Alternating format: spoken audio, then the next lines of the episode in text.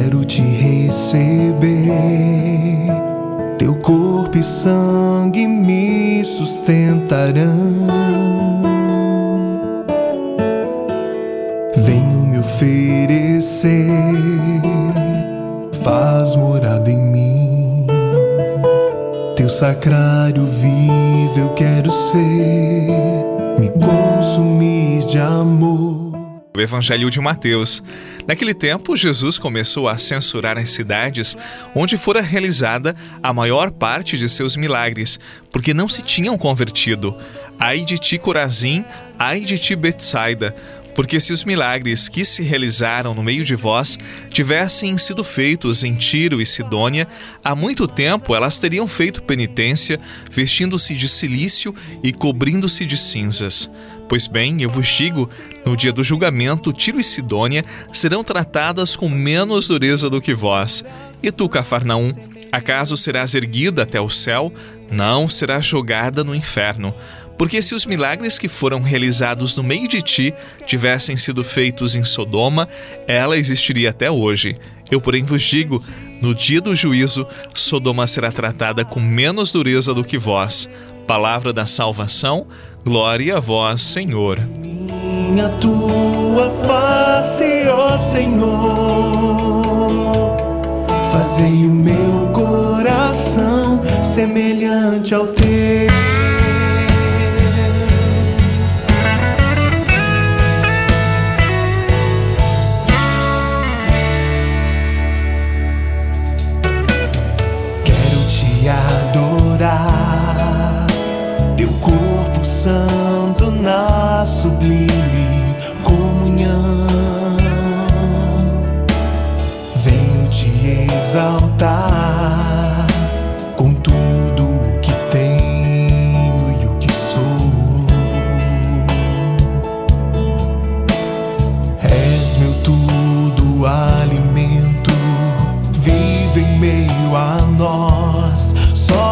Amor,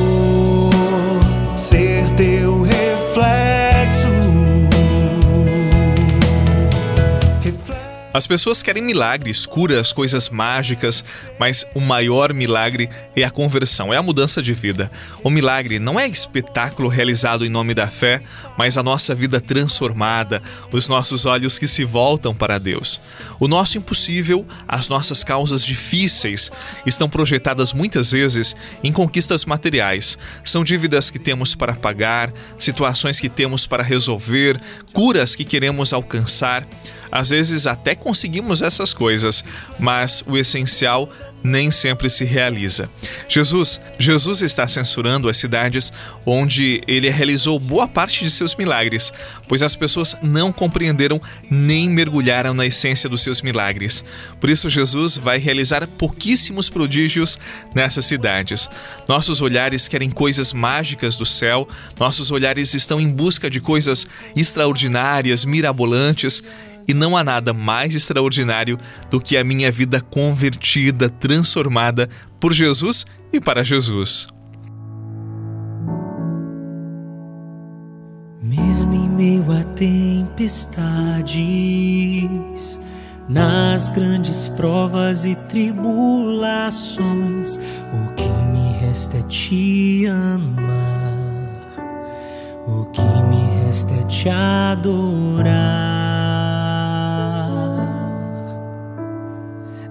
Mesmo em constantes quedas, na fraqueza e imperfeição, o que me resta é te amar, o que me resta é te adorar.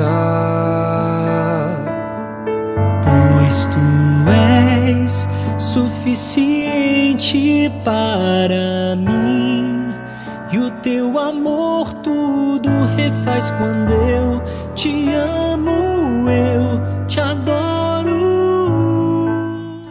Eu disse para você que o milagre maior é uma vida convertida, transformada, capaz de abandonar seus pecados e se voltar para Deus.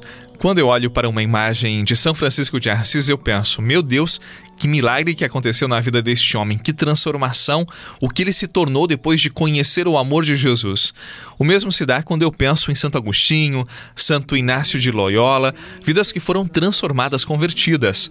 Sejamos dóceis de coração para que Deus opere esse milagre em nossas vidas, para que Ele nos converta de verdade. Afinal de contas, Ele nos ama, espera sempre de nós uma decisão. E essa decisão é a abertura, o desejo sincero de mudar aquilo que não está legal, aquilo que não está de acordo com a sua vontade, com o seu querer. Que nesse dia desça sobre você a bênção do Deus que é amor, misericórdia e que espera sempre a nossa sincera conversão. Em nome do Pai, do Filho e do Espírito Santo. Amém. Um bom dia para você, muita paz. Tenha certeza, Deus ama você e espera sempre a sua conversão, a minha conversão, a conversão de nós todos. Este é o maior testemunho que nós podemos dar à nossa comunidade, à nossa família e ao mundo. Paz e bem e até amanhã. O que me resta é te adorar.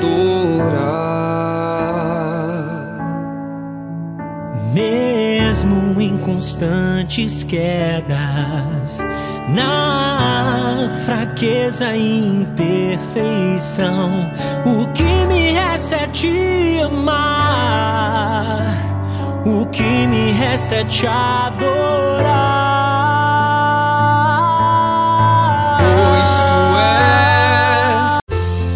Você rezou com o Padre Eduardo Rocha, pároco da Catedral de Tubarão.